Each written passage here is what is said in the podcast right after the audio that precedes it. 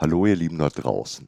Hier und heute hört ihr den ersten Adventsbeitrag aus Hermkes Romanboutique. Diesmal wieder mit meiner Wenigkeit, nachdem vergangene Woche Bernie mich über den grünen Klee gelobt und damit den letzten vorortmännlichen Platz belegt hat. Danke dafür und damit ihr die Konsistenz der Situation erkennt, gleich noch die witzige Anekdote vom Samstag. Bevor ich noch im Laden war, ich hatte den Samstagsdienst und habe so gegen 8.30 Uhr aufgeschlossen, hat mein Partner mit der kalten Schnauze schon gut zwei Stunden lang die zwei Ami-Lieferungen ausgepackt. Kontrolliert, eingepflegt, Abos und Bestellungen verteilt, die neue Ware in die Regale geräumt und den E-Mail-Verteiler für die Abonnenten rausgeschickt. Ab 6 Uhr früh.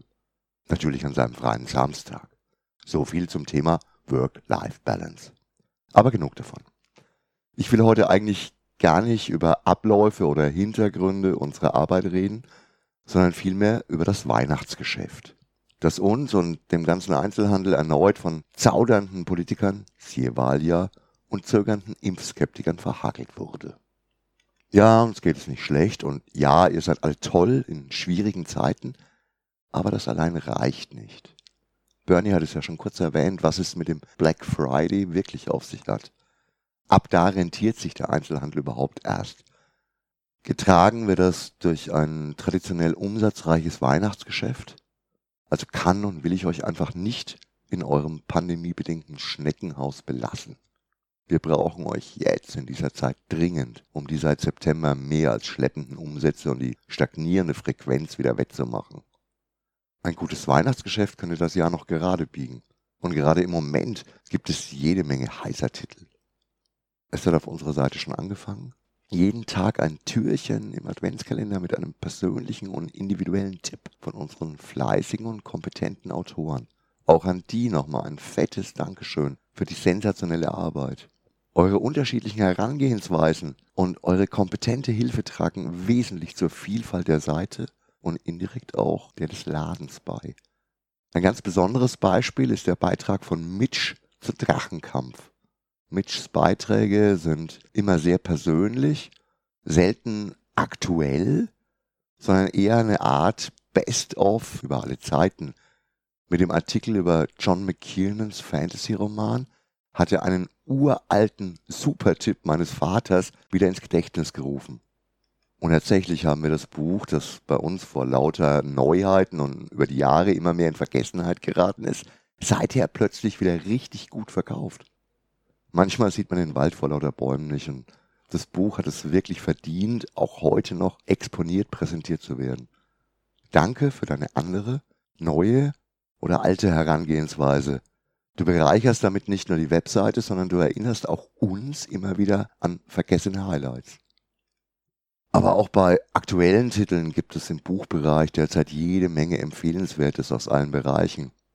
Von punktuell empfehlbaren Exoten bis hin zum uneingeschränkt berechtigten Bestseller. Und das in einem Buchmarkt, den ich von Jahr zu Jahr stärker anzweifle und über dessen Lieblosigkeit ich immer mehr meckern muss. Der Hoffnungsträger sind im Moment wirklich die mittelgroßen Verlage und Neueinsteiger ins Genre, die gerade Lücken füllen und dabei nicht den Wasserkopf der ganz Großen und nicht die Schwäche bei der Marktakzeptanz wie die ganz Kleinen haben. Es lohnt sich einen zweiten und dritten Blick auf Crosscult und Paninis neues, ambitioniertes Buchprogramm zu werfen. Bitte weiter so, ihr macht es echt toll. Bei Comics, ob Deutsch oder Import, Superhelden oder Gallier, Manga oder klassisch ist es nicht anders. Wir haben eine derart massive Auswahl an beliebten und exotischen Titeln ständig für euch vorrätig, dass es nicht selten passiert, dass Neukunden völlig überfordert sind. Aber genau dafür sind wir ja auch da vor Ort, als Trapper und Fährtensucher, als Scouts und Führer, um euch durch die hohen Schluchten unserer Regale zu leiten. Wir kennen nicht alles und wir mögen auch nicht alles, aber wir kennen viel und wir lieben die Vielfalt aller Bereiche. Wir können euch zuhören und euch durch den Dschungel geleiten, ob ihr nun Anfänger oder interessierte und neugierige Kenner seid. Noch deutlicher ist es oft bei den Brett- und Rollenspielen. Klar können wir nicht jeden Exoten im Laden führen und Geeks brauchen da eh keine Guideline. Aber über die Vielfalt, die wir führen, können wir fundiert und spezifisch reden. Fast alle Spiele, die wir im Laden haben, kennen wir auch. Haben sie selbst gespielt oder zumindest mal die Regeln gecheckt. Ja, es ist traurig, dass die Spielbar auch wieder nach hinten geschoben werden muss. Nichts kann einen geführten Spieleausprobierabend ersetzen. Aber auch wenn wir euch im Moment keine Spiele vorstellen können, bleiben wir trotzdem am Ball. Sogar jetzt, während meiner zweiten Urlaubszeit, ich werde da nicht rumdiskutieren, denn es war tatsächlich ein wunderbarer Urlaub, trotz Online-Homeoffice aus dem Süden, hatten wir zwei große Boxen neuer Spiele dabei, die wir also vor allem Kazoo, gelesen und gelernt haben und die wir dann auch vor Ort gleich Probe gespielt haben. Zwei davon sogar echt oft. Sowohl Bonfire als auch Arnak haben wir rauf und runter gespielt. Ja, Schande, die beiden hatten wir schon länger auf dem To-Do-Stapel, aber manchmal geht es eben nicht so schnell, wie man will. Beide Spiele werde ich auch noch hinter Türchen packen, denn jedes auf seine Weise haben sie mich überzeugt.